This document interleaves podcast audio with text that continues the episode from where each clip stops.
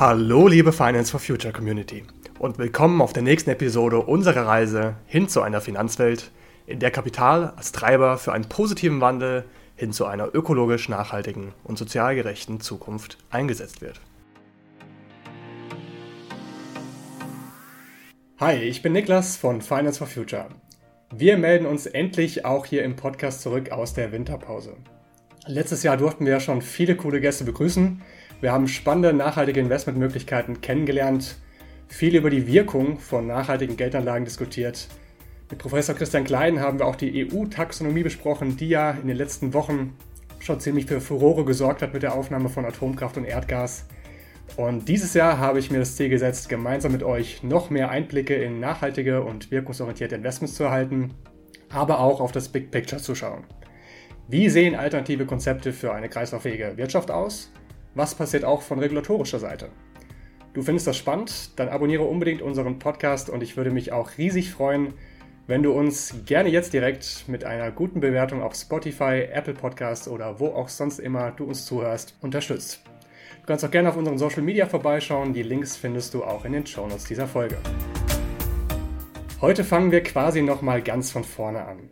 Beim ersten Schritt, den man beim Thema Finanzen so geht. Heute geht es nämlich um das Thema Banking. Dazu haben wir Georg Schirmer zu Gast, den Deutschlandchef von Triodos, der größten nachhaltigen Bank in Europa. Das bedeutet, dass sie 20 Milliarden Euro etwa verwalten und sind damit zwar noch ein relativ kleiner Player in der Gesamtbankenbranche, aber der Trend ist klar. Deswegen, hi Georg, schön, dass du da bist. Ja, schönen Dank für die Einladung. Äh, willkommen im Podcast erstmal. Danke. Wie nimmst du die Entwicklung der Triodos und generell des nachhaltigen Bankwesens wahr? Ja, also die Triodos Bank hat sich ja schon äh, seit Jahrzehnten dem Thema Nachhaltigkeit verpflichtet oder anders formuliert dem wertorientierten Banking. Und äh, wir wachsen dynamisch eigentlich auch schon seit Jahrzehnten und äh, seitdem wir 2009 in Deutschland sind, haben wir uns auch sehr gut und weiterentwickelt und sind gut gewachsen. Das, was äh, im Prinzip neu ist, ist die Entwicklung im Gesamtmarkt. Und äh, das ist etwas, was wir am Anfang so noch überhaupt nicht äh, gesehen haben, zwar erwartet und erhofft mhm. haben, aber noch nicht äh, wirklich gesehen haben. Also seit ungefähr anderthalb Jahren, zwei Jahren ist das Thema nachhaltiges Banking, nachhaltiges Finanzen in der Breite angekommen. Ja, nicht zu unserem Schaden, ganz im Gegenteil, äh, aber zu unserer Freude. Ja, einfach zu sehen, dass immer mehr Banken das Thema aufnehmen äh, und hier eine ganz neue Breite kommen. Und äh, es war eine Besonderheit im letzten Jahr, als plötzlich die nachhaltigen Fonds deutlich mehr Marktanteile gewonnen haben als die konventionellen. Mhm. Also da merkte man, hoppla, jetzt haben wir es geschafft. Ja, das Thema ist wirklich im Mainstream angekommen und darüber haben wir uns sehr gefreut. Ich hatte, glaube ich, auch von dir irgendwo mal die Aussage gehört oder gelesen, dass euer Ziel es ist, kopiert zu werden. Das ist ja auch ein schönes Unternehmensstatement zu sagen, unser Ziel ist es wirklich, dass am Ende jeder das gleiche macht wie wir, dass wir gar nicht unseren USP verteidigen wollen, das zeugt ja von der klaren Mission. Und ja, dass das Thema nachhaltige Finanzen gerade auch brandaktuell ist, auch tatsächlich wirkungsvoll ist, merkt man ja auch daran, dass die Waffenlobby jetzt vor ein paar Tagen angefangen hat, sich zu beschweren, dass sie in die Taxonomie rein wollen, weil die Schwierigkeit haben, äh, ja noch an Finanzierung zu kommen, weil Banken eben die Geschäfte mit ihnen teilweise verweigern. Da ist die Triodos sicherlich auch als gutes Beispiel vorangegangen. Ähm, wärst du so nett, dich kurz als Person mal vorzustellen? Jetzt haben wir noch gar nichts von dir gehört. Ja, gerne.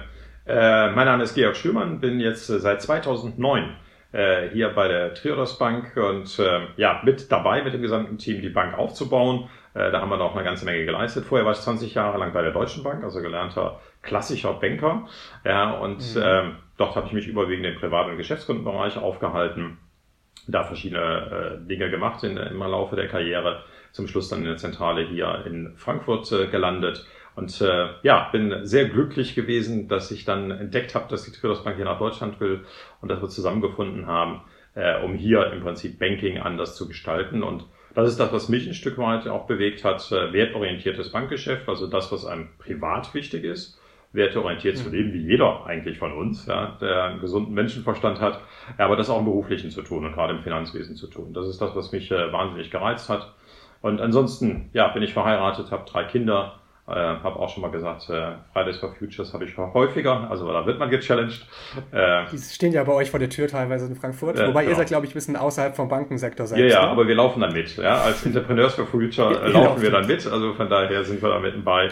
Ähm, und äh, das ist auch eine, eine ganz schöne Sache hier mitten in Frankfurt. Ja, das soweit vielleicht zu ja. meiner Person. Warum würdest du denn sagen, sollte man bei einer nachhaltigen Bank sein oder zu einer Bank wechseln? Ja, was, was machen wir anders und für wen sind wir interessant? Wir sind für jeden interessant und eigentlich ein Muss, alle Nachhaltigkeitsbanken, die an einem nachhaltigen Lebensstil interessiert sind. Also die Menschen, die Bio-Lebensmittel kaufen, die vielleicht auch Ökostrom haben, die sich vielleicht äh, überlegen, äh, eher elektrisch zu fahren oder äh, auch viel stärker ÖPNV und Fahrrad, äh, mit einem solchen nachhaltigen Lebensstil gehört einfach eine Nachhaltigkeitsbank dazu. Warum? Ganz einfach, weil wir ausschließlich nachhaltige Projekte finanzieren und unsere Fonds ausschließlich in nachhaltigkeitsorientierte Unternehmen investieren. Ja, und wir viele Dinge eben nicht machen. So also heißt bei uns ist nicht, was Gott sei Dank bei anderen Banken jetzt der Fall ist, Nachhaltigkeit im Angebot, sondern bei uns ist es exklusiv. Also heißt, es gibt mhm. viele Menschen, die gehen eben sehr bewusst in die Spezialisten bei den Bio-Lebensmittelhändlern, sei es Alnatura, Dens oder Bio Company in Berlin. Ja, und dafür stehen eben die Nachhaltigkeitsbanken in Deutschland, also Umweltbank, GLS Bank und wir als Triodos Bank. Ähm, und für die Menschen haben wir das richtige Angebot. Das hast du schon angesprochen, dass ihr nur nachhaltige Projekte finanziert. Wenn wir vielleicht nochmal einen Schritt zurücknehmen und nochmal auf die Funktionsweise draufschauen von einer Bank. Äh, inwiefern kann eine Bank überhaupt nachhaltig sein? Was bedeutet diese Finanzierung? Ähm, was ist dann eigentlich das Bankgeschäft, was eine Bank eben so treibt? Ja. Mit den Einlagen der Kunden vielleicht auch. Ja, also was ist der große Unterschied? Äh, du hast es gerade schon gesagt. Also heißt, wir verwenden die Einlagen der Kunden für Kredite. Ja, also heißt, wir sammeln das Geld ein, vereinfacht gesagt, und geben es dann an Kredite. Und der große Unterschied ist eben von Nachhaltigkeitsbanken und von unserem Haus, dass wir ausschließlich nachhaltige Projekte finanzieren. Also heißt, wir finanzieren Windkraftanlagen oder besser gesagt die Energiewende, wenn man es etwas größer denkt, äh, Sozialimmobilien mhm. oder eben äh, Unternehmer, die Immobilien weiterentwickeln, die aber auch eine nachhaltige Nutzung haben. Äh, das ist uns auch sehr, sehr wichtig, also was in den Immobilien passiert. Ähm, oder wir haben jetzt auch äh, Infrastruktur finanziert, also Glasfaser für den ländlichen Raum. Ganz wichtig als gesellschaftliche Herausforderung, auch den ländlichen Raum zu fördern. Das sind so Themen, die wir begleitet haben. Und äh, das ist uns einfach wichtig und das ist der Unterschied, dass es eben ausschließlich diese nachhaltigen Dinge sind. Also von daher kommt es nicht darauf an, was man macht, sondern was man eben auch nicht macht. Ja, und das ist uns mhm. ganz, ganz wichtig, dass wir eben viele Dinge nicht begleiten. Die Entscheidung hat jede Bank frei. Also keiner ist gezwungen, einen Waffenhändler zu finanzieren. Das äh, kam ja gerade auch schon im Intro. Äh, immer mehr schließen sich da unserer Meinung an und äh, keiner ist gezwungen, ein Kohlekraftwerk zu finanzieren. Das machen wir seit 40 Jahren alles nicht, ja, sondern wir finanzieren das, was eben Beitrag ist für eine nachhaltige Zukunft. Und das sind eben eher Windräder oder PV-Anlagen. Das heißt, zusammengefasst ist es einfach der Unterschied, dass zusätzlich zu den klassischen Kriterien für die Kreditvergabe, zum Beispiel an UnternehmerInnen, ist ja wahrscheinlich das Thema äh, eine Sicherheit, dass wenn jemand Kredit von euch will, natürlich auch eine Sicherheit hinterlegen muss, dass da gewissermaßen eine Rendite dabei rumkommen muss, Liquidität, also die klassischen Kennwerte von der finanziellen Investment letztendlich, auch für PrivatanlegerInnen, dass dazu einfach nur dieser Punkt von, ich sag mal, einer ökosozialen Rendite dazukommt. Auch für euch als Bank in eurem Geschäft. So ist es. Also das ist auch unser Anfang. Also heißt, wir gucken natürlich, welche Sektoren finanzieren wir und es müssen immer Sektoren sein, die einen positiven Beitrag aus unserer Sicht äh, für die Gesellschaft haben. Aber die anderen banktechnischen Dinge müssen wir natürlich genauso erfüllen. Also wir unterliegen genauso den Regularien wie die Sparkasse, wie der Volksbank. Da kommen wir auch als Nachhaltigkeitsbank nicht außen vor. Äh, das mhm. bedeutet, natürlich müssen wir nach Bilanzen fragen, natürlich müssen wir gucken, dass es wirtschaftlich gesund ist, das Unternehmen, in das äh, wir eben die Kredite vergeben. Das gehört dazu. Ja, also von daher funktionieren wir genauso wie jede Volksbank und Sparkasse auf der einen Seite auf der anderen Seite sind wir eben ganz anders, ja, weil wir eben ausschließlich nachhaltige Projekte finanzieren und was noch hinzukommt ist, wir veröffentlichen unsere Kreditkunden und Kreditkunden auf der Webseite. Also heißt derjenige und. Ist da nicht eigentlich irgendein Kundengeheimnis, sowas in der Richtung? Also es gibt ja das, äh, wir verletzen das Bankgeheimnis ständig, aber unsere Kunden erlauben das, ja. also unsere Kundinnen. Also heißt von daher ist das natürlich abgestimmt und das ist unterschrieben. Ja, aber ja. Ähm, das ist uns ganz wichtig damit eben unsere in der Regel ja Privatkunden, Privatkunden, äh, die ihr Tagesgeld bei uns haben, die einen Sparplan bei uns haben, eben sehen, wohin das Geld fließt. Ja, also ganz konkret nicht nur in irgendwelchen Absichtserklärungen und Hochglanzbroschüren, mhm. sondern ganz konkret sind alle, und das ist auch wichtig, eben alle Kreditkunden auf der Webseite drauf. Ja, und das ist für uns im Prinzip auch nochmal ein Check, dass wir sehr genau überlegen, aus welchen Gründen ist dieser Kredit nachhaltig. Und äh, da unterscheiden wir es, glaube ich, auch wieder. Das wird teilweise auch mal heftig diskutiert. Ja, ob wir wirklich sagen, ja, wir glauben, dieses Investment trägt jetzt äh, zu einer Transformation bei oder auch nicht. Ja, und manchmal hat man eine Meinung, die man vielleicht auch drei, vier Jahre später wieder revidieren muss, weil man dazugelernt hat. Aber äh, wichtig ist, wir haben eine klare Meinung, wenn ein Kunde auf die Webseite kommt. Aber ihr macht ja nicht nur Bankgeschäft, es kommt ja auch das Thema Investment obendrauf. Das ist ja auch das Thema, das uns hier im Podcast viel bewegt. Wir haben viel über Nachhaltigkeit schon gesprochen. Und das Thema Wirkung ist dann ja auch so der, der nächste Schritt, das ist der Impact. Mhm. Und ähm, ihr habt verschiedene Fonds im Angebot, ein sehr ausgewähltes Angebot. Ihr habt jetzt nicht äh, 50, 60 Fonds, die man bei euch mitkaufen kann, habe ich das richtig verstanden, sondern es sind durchaus eine, ja, eine eingeschränktere Auswahl von Dingen, die ihr ordentlich geprüft habt. Magst du da mal kurz einen Einblick geben? Gerne. Also wir haben im Prinzip auf der Investmentseite zwei unterschiedliche Angebote, das sogenannte Execution Only. Also heißt, man könnte salopp sagen, das ist die Selbstbedienung. Ähm, ja. Wir haben äh, ungefähr zehn Fonds, wenn ich es richtig im Kopf habe, äh, da im Regal stehen. Sechs äh, kommen von unseren Kollegen, Kolleginnen aus den Niederlanden, Triodos Investment Management und die anderen sind von anderen Anbietern, überwiegend hier deutsche Anbieter, die wir hier im Angebot haben. Äh, wichtig ist äh, uns natürlich äh, strenge Nachhaltigkeitskriterien. Also heißt, wir gucken eben auch bei den Kollegen und Kolleginnen, die wir im Angebot haben, passt das zu unserer Philosophie und das fängt schon beim Asset Manager an. Also heißt, natürlich gibt es heute viele Fondsgesellschaften, die ganz tolle Produkte haben. Wenn wir aber nicht das Gefühl haben, dass der Asset Manager, also die Fondsgesellschaft, wirklich der Nachhaltigkeit verpflichtet ist, dann kommt man auch nicht ins Angebot. Da kann der Fonds noch so nachhaltig sein, wie er will, ja, sondern das muss ein ganzheitlicher Ansatz sein. Und deswegen sind es mehr Boutiquen, die wir im Angebot haben, hier von Andre Murphy, Murphy und Spitz. Äh, Scheiler Bank ist dabei, Salm Salm mit einem ganz interessanten Convertible, also Wandelanleihenfonds, also mal ein anderes Produkt. Einfach sehr genau hingeguckt, äh, passt das auch von der Werteeinstellung des Asset Managers und äh, die Menschen kenne ich teilweise persönlich oder überwiegend eigentlich mhm. alle persönlich, so dass man sich da austauschen kann und sagt, wir sind auf der gleichen Wellenlänge. Das ist Execution Only, also heißt Selbstbedienung, steht im Regal, muss sich jeder bitte selbst mit auseinandersetzen, gucken, ob es für ihn passt oder für sie passt. Ähm, das ist das eine Angebot. Dann haben wir neu seit Oktober letzten Jahres noch das Triodos Impact Portfolio. Da sind wir auch schon beim Impact. Äh, das ist ein neues Angebot, was wir mit einem Fintech zusammen machen, mit Investify.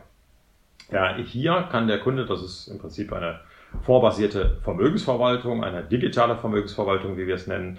Äh, hier kann der Kunde aber auch schon mal schauen, welche Asset Allocation, also welche Zusammensetzung, welcher Basket passt denn am besten zu ihm, zu ihr. Ähm, dafür haben wir den Anlageassistenten, den Investify gemeinsam mit uns im Prinzip auf unser Angebot ausgerichtet hat. Also heißt, hier kann man schon selbst, äh, man wird digital geleitet, gucken, was passt einfach für mich. Es ist keine Anlageberatung, mhm. weil wir die Anlageziele nicht mit äh, inkludieren können in dem Detail, wie es in der Anlageberatung erforderlich wird. Aber es ist eben eine digitale Unterstützung. Bei dem Traders Impact Portfolio haben wir dann auch das Thema Impact abgedeckt und eine entsprechende Impact Reporting dargestellt. Da kann ich auch gerne bei Bedarf mhm. was zu sagen. Ja, super gerne. Das wäre auch die nächste Frage gewesen. Das heißt, nochmal zusammengefasst, ihr habt dieses Regal, auf dem man sich selbst bedienen kann, komplett eigenverantwortlich. Ihr habt jetzt aber auch seit letztem Oktober zumindest ähm, diese Unterstützung, die Anlageunterstützung in Kooperation mit Investify. Und da habt ihr das Impact Reporting integriert. Dann lasst uns doch gerne darauf eingehen. Ähm, wir hatten auch in der letzten Podcast-Folge von ähm, der EBSIM den Dr. Pfeil zu Gast. Mhm. Und bei dem in Factsheet hat man auch immer schön gesehen, was da die, ja, der Impact war von dem Investment. Und da hatten wir sogar tatsächlich auch eine Rückfrage im Hintergrund ähm, noch geklärt mit dem Herrn Dr. Pfeil. Magst du vielleicht mal einen tieferen Einblick darin geben, wie dieses Measurement genau funktioniert, worauf ihr euch da beruht und äh, ja, ob man dann am Ende davon sprechen kann, was für eine Wirkung dieses Investment hat? Ja, äh, vielleicht einen Schritt noch vorher, also die Auswahl der Fonds ist nochmal ein ganz wichtiger Punkt. Äh, für das mhm. Trios Impact Portfolio wählen wir ausschließlich Artikel 9 Fonds aus. Also heißt, das ist äh, nach der neuen Offenlegungsverordnung der EU, so neu ist die gar nicht mehr, ist schon fast ein Jahr alt. Ähm, ja. ja. unterscheidet man ja bei den nachhaltigen Produkten, salopp gesagt, die Artikel 9 und Artikel äh, 8 Produkte. Und Artikel 9, sehr vereinfacht, sind ja Impact-Produkte. Das ist quasi unser erster Filter. Ja, also heißt, äh, wenn einer mhm. nicht äh, bereit ist, Artikel 9 zu sein und sich dazu zu verantworten, dann äh, hat er keine Chance, äh, als Anbieter oder Anbieterin hier bei uns aufgenommen zu werden. Wir haben. Wobei die, die Pangaea Live zum Beispiel, die ist ja noch Artikel 8, weil es, ich glaube, die müssten gewisse Daten einreichen, die sie noch gar nicht hatten, wobei die offensichtlich so dunkelgrün sind, wie man nur sein kann. Das heißt, die Zertifizierung ist, glaube ich, für euch wahrscheinlich so ein erster Filter, um ja. alleine auch schon mal ein bisschen die Auswahl zu selektieren. Aber ähm, auch der, Begr der Begriff Impact Fonds finde ich teilweise mal ein bisschen irreführend, weil ähm, das fand ich, hat Dr. Pfeil schon gesagt gehabt, mit dem wirkungskompatiblen Investieren und dem wirkungsorientierten Investieren. Das ist ein sehr schönes Wording, ja. dass das auch ein bisschen unterscheidet. Aber ja, das, zu dir. Das ist richtig. ja, also von daher äh, ein bisschen weiter ausgeholt, äh, wie wir im Prinzip so den ersten Schritt machen, um einfach die Komplexität auch rauszunehmen. Des Weiteren ja. haben wir, und das, äh, dieser Schritt, das muss man einfach auch äh, erklärt haben, führt dazu, dass wir erstmal auf der Aktien- und Anleihenseite nur hauseigene Produkte im Angebot haben. Aber wir haben eine mhm. Erweiterung über ein Mikrofinanzprodukt. Also heißt Invest Vision ist da unser Partner und das ist die einzige digitale Vermögensverwaltung in Deutschland, die nur Artikel 9 Produkte hat, inklusive einer Microfinance-Produkts. Also dann merkt man schon, dass mhm. wir von vornherein uns äh, allein bei der Selektion äh, daran orientieren, dass wirklich ähm, ja, die Investments auch Impact erzielen. was, wie stellen wir dann ähm, den Impact dar? Einmal äh, liefern die Daten natürlich die Vorgesellschaften, das machen wir nicht selbst. Und äh, bei unseren hauseigenen Produkten ist es so, dass im Prinzip dargestellt wird die äh, SDG-Wirkung der Unternehmen, in die investiert wird. Also heißt, das ist natürlich ein ganzes Bündel, auch das machen wir transparent, in welche Unternehmen wird investiert. Ja, dann kann man entsprechende Daten äh, sich beschaffen. Da gibt es Datenprovider, das ist bei uns ISS ja, die dementsprechend darstellen, wie ist der Beitrag dieser Unternehmen zu den SDGs. Das vergleichen wir im Impact Reporting mit einem Index, das ist MSC World, wenn ich das richtig im Kopf habe, so dass äh, unsere Kunden und Kundinnen einfach sehen können, okay, das Investment von mir, ja, äh, die Unternehmen, in die investiert ist, haben den und den Beitrag zu den SDGs. Das ist die Darstellungsweise. Ähnlich machen wir es natürlich äh, auch mit äh, Invest in Vision, die uns die Daten dementsprechend liefern. Da ist es natürlich noch konkreter, da ist es noch ja. direkter ja, bei einem Microfinance-Fonds als jetzt äh, bei einem indirekten Investment quasi über Aktien. Und wichtig ist auch nochmal ein ganz wesentlicher Beitrag, ähm, den haben wir jetzt nicht im Impact Reporting direkt drin, ist unsere Engagement-Strategie. Also die mhm. Strategie unserer Kollegen und Kolleginnen in den Niederlanden zu Traders Investment Management. Und die ist auf der Webseite veröffentlicht, weil damit erzeugen wir wirklich Wirkung. Ja, also heißt äh, durch den Dialog mit den Unternehmen. Hast du zufällig ein Beispiel aus den letzten Jahren, wo vielleicht die Triodos Asset Management mal wirklich bei irgendeinem äh, irgendeine Situation mal einhaken konnte und wirklich auch was bewirken konnte? Ja, also es gibt äh, in der Tat immer wieder Beispiele. Äh, ich habe eins mir gemerkt, das ist schon ein bisschen älter.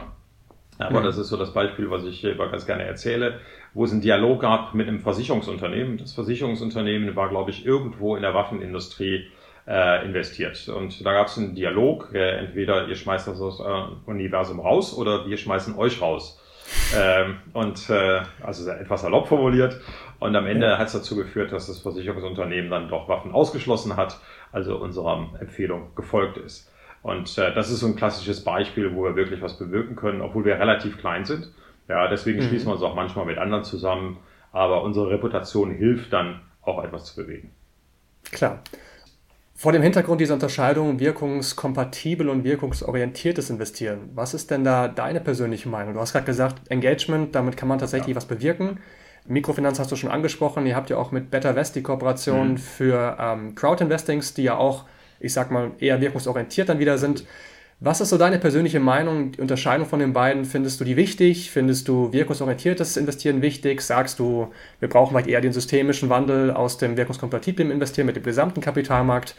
Ja, was ist so deine Meinung zu dem Thema? Ja, also die ähm, im Prinzip diese Klassifizierung kommt ja aus der Wissenschaft. Also Thilo Busch hat das mit anderen Professoren, und dann war mhm. Christian Klein auch mit dabei, ähm, ja entwickelt. Ja, mit Thilo Busch habe ich auch darüber schon mehrfach diskutiert äh, und äh, kann eigentlich diese Vorgehensweise auch nur unterstreichen, weil sie, glaube ich, eine gute Orientierung gibt.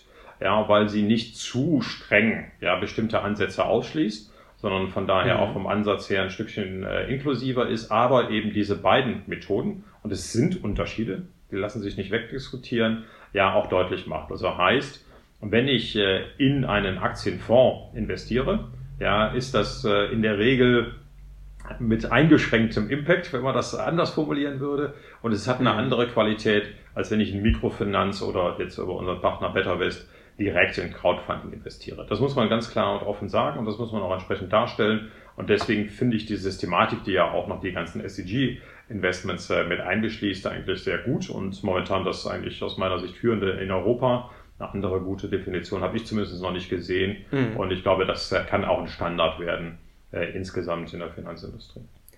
Was ich persönlich irgendwie sehr schön finde, dass ich merke, wie klein dann doch dieser Kreis ist, wie oft sich Podcast-Gäste, die schon da waren, wieder referenziert werden von neuen Podcast-Gästen. Man kennt sich in der Branche, die Leute, die die Arbeit, sage ich jetzt mal, ordentlich machen mit einem hohen Qualitätsanspruch. Ja, der Kreis ist klein und das Schöne ist, irgendwie steuern dann doch alle in die gleiche Richtung. Man hat ja ähnliche Ziele. So ähnlich wie du meinst, das Ziel ist es, genau. kopiert zu werden. Da sind die Leute, ja, rudern in die gleiche Richtung. Das ist schon mal schön zu sehen. Vielleicht abschließend, du hast es am Anfang gar nicht gesagt, ich habe mir natürlich auch deine Vita angeguckt. Du warst eine Weile bei Sustainalytics. Ja, es ist eine Nachhaltigkeitsratingagentur. Also ich war dort im Board, also dadurch, dass es eine angelsächsische Struktur war, äh, das ist dementsprechend ein Board als Non-Executive. Äh, schlichtweg mhm. vor dem Hintergrund, dass die Triodos Bank äh, beteiligt war früher. Und das mhm. war die letzte Phase, bevor es verkauft worden ist. Also von daher ist da relativ kurze Erfahrung gewesen, aber eine gewisse Erfahrung. Hast du da coole Einblicke bekommen können? Was waren so deine Erfahrungen aus der Zeit? Ja, was waren meine Erfahrungen? Also man muss das vielleicht auch ein bisschen äh, länger und auch in den Kontext von, von Triodos setzen. Ähm, das mhm. ist eigentlich eher so ein typisches Beispiel, ähm, was du auch schon gesagt hast, also wir wollen eigentlich uns selbst abschaffen. Also heißt, äh, Triodos äh, hat im Prinzip am Anfang selbst geschaut, wie kann man das Thema Research auch an die Aktienmärkte bringen, an die Börsenmärkte bringen. Ja, und das Thema Nachhaltigkeitsresearch. Äh, von daher hatten wir selbst auch eine eigene Aktivität. Äh, wir haben das dann auch zusammengebracht mit kleineren anderen Boutiquen ähm, und daraus ist dann über die Zeit Sustainalytics entstanden. Sustainalytics ein relativ, wenn man das als Unternehmen nimmt, gar nicht so riesengroßes Unternehmen, aber weltweit aktiv. Also das war das mhm. ganz Spannende, auch in den Boardsitzungen, wenn dann äh, der ähm, Chief des Boards, der auch mal früher für Trios gearbeitet hat, aus Neuseeland sich eingeschaltet hat, halt Asien dabei war, Europa und äh, die USA einen hat es dann immer erwischt mitten in der Nacht, aber alle anderen konnten dann telefonieren. Äh, von daher war es einmal eine gute Erfahrung zu sehen, wie unterschiedlich wird das Thema global angepackt. Ja, also mhm. heißt, äh, wie schaut man da drauf? Es war schön. Ist ja auch ganz, ganz wichtig, dass man global ja. eben mit einer Richtung arbeitet. Genau, also das, das war eine, eine gute Erfahrung und wirklich zu sehen, das geht global. Ja, also es wird ja immer diskutiert, mhm. es muss immer erstmal in Europa geregelt werden und dann global, aber es geht. Ja, das zeigen ja gerade die Unternehmen.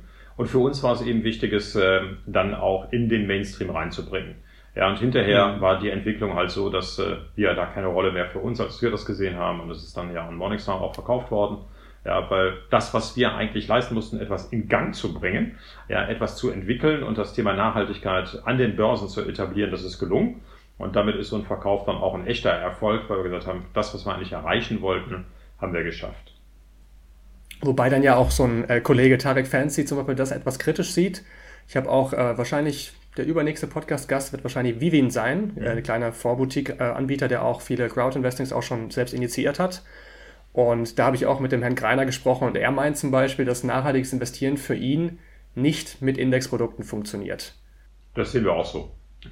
Okay, das heißt, ihr trennt, ihr, ihr vergleicht das zwar mit dem MSCI World, weil man einfach irgendeinen ja. Vergleichsindex nun mal braucht.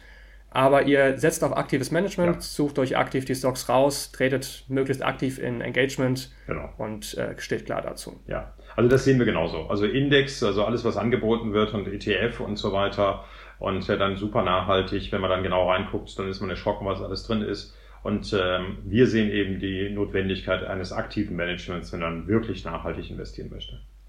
Ja. ja, und Stichwort Engagement auf der iShares Webseite habe ich nämlich in meinen Notizen gestern erst gefunden, hatte ich vor einem halben Jahr, glaube ich, kopiert. Ich weiß nicht, ob es immer noch online ist. Sieben Vorurteile, die, die man gegen passives Investieren hat. Und ein Punkt davon war, dass passive Investments eben kein aktives Stewardship betreiben könnten, also aktives Engagement letztendlich. Und das heißt, da haben sie klar die Position eingenommen. Und ich hatte auch eine Studie gefunden von 2020 von einer Forscherin vom MIT. Sie meinte, sie hat verglichen BlackRock versus Vanguard, der, also nur die passive Produkte von BlackRock und hat da eben gesehen, dass BlackRock tatsächlich deutlich aktiver gewotet hat, verglichen zu Vanguard. Das ist auch ein Thema, mit dem ich mich gerade beschäftige. Wie aktiv kann Engagement bei passiven Produkten überhaupt sein? Ähm, hast du da mal Erfahrungen gemacht? Was sind da deine Meinung? Oder sagst du wirklich, Engagement kann nur bei aktiven Fonds wirklich effektiv funktionieren? Weil die, gerade die passiven Anbieter, die haben natürlich auch viel zu sagen, wenn die mal was sagen würden, einfach wegen dem großen Asset under Management.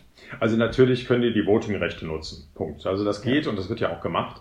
Ähm, was man hier kritisieren muss, ist äh, natürlich die Frage, wie transparent ist das? Ja, und in mhm. welchem Interesse wird dort gehandelt? Also wir machen das sehr transparent, muss man ganz klar sagen, deswegen auch Engagementbericht. Und das halte ich auch für erforderlich. Das heißt, man ist ja Treuhänder. Und man ist Treuhänder für Kunden, Kundinnen, für Investoren, Investorinnen, ja, die ihr Geld äh, einem, einem Asset Manager anvertraut haben. Deswegen halte ich es zwingend für erforderlich, dass man sehr genau berichtet, wie man Engagement durchführt, ja, wie man auf den äh, mhm. Aktionärsversammlungen abstimmt. Und das ist etwas, was ich bei passiven Fonds so noch nicht gesehen habe. Vielleicht habe ich auch etwas übersehen. Ja, dass äh, die Stimmrechte genutzt werden, ja. Aber mit welcher Legitimation ist die eine Frage und die andere Frage ist dann wie und in welchem quasi äh, Wertekonzept wird hier agiert. Ja. Und ich glaube, das ist der große Unterschied. Äh, und ein passives Produkt kann nicht zu diesem Preis auf Dauer anbieten, ja, wenn es mhm. an dieser Ecke irgendwo sparen. Also Scale hilft zwar, aber am Ende des Tages muss man doch ein bisschen Geld investieren, wenn man es vernünftig machen will. Also entweder ja, macht man ein billiges ETF-Produkt, ja, was äh, dann dementsprechend auch nicht richtig äh, grün sein kann und nicht richtig Impact orientieren kann, oder man macht aktives Management, ja, und das kostet natürlich ein bisschen mehr. Danke, Georg, für die Meinung, für die ganzen Antworten, die du uns gestanden hast. Ich würde sagen, das war ein super Einblick in die Arbeit, die Triodos so treibt und jetzt auch am Ende nochmal das Thema Impact Investing oder Impact beim Sustainable Investing, je nachdem, wie man die Begriffe jetzt definiert. Ich danke dir vielmals, dass du hier die Zeit genommen hast und würde sagen, viel Erfolg euch bei dem weiteren Weg noch mit Triodos. Ich glaube, ihr habt noch eine große Zukunft vor euch, viele Zielgruppen, die noch anzusprechen sind. Und äh, ja, die besten Wünsche für die Zukunft. Ja, ganz herzlichen Dank und nochmal herzlichen Dank für die Einladung zum Gespräch, Niklas. Sehr gerne. Ja, auch alles Gute. Mach's gut. Tschüss.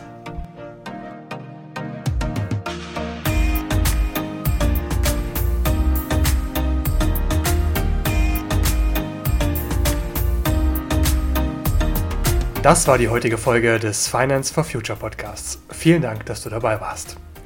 Hast du noch Fragen zu den heutigen Themen? Melde dich gern bei uns entweder per E-Mail oder über Instagram unter finance-for-future mit V als Zahl oder auch auf LinkedIn und wir beantworten dir gern all deine Fragen. Unsere E-Mail und die Links zu unseren Social Media findest du in den Show Notes dieser Podcast-Folge. Wir freuen uns natürlich auch über deinen Support, wenn du uns dort folgst. Wir bringen jede Woche Content rund ums Thema finanzielle Bildung und nachhaltiges und wirkungsorientiertes Investieren, was übrigens auch das Zentrum unserer Beratungsarbeit ist. Wenn du dich also in deinen persönlichen Finanzen besser und nachhaltiger aufstellen willst, komm gerne auf uns zu. Wir beraten als unabhängige Makler ganzheitlich von Vermögensaufbau und Altersvorsorge bis hin zu Absicherungsthemen wie Berufsunfähigkeit und Haftpflichtversicherung. Hier geht es in zwei Wochen wieder weiter mit dem nächsten spannenden Thema im Finance for Future Podcast. Wir freuen uns. Bis dahin.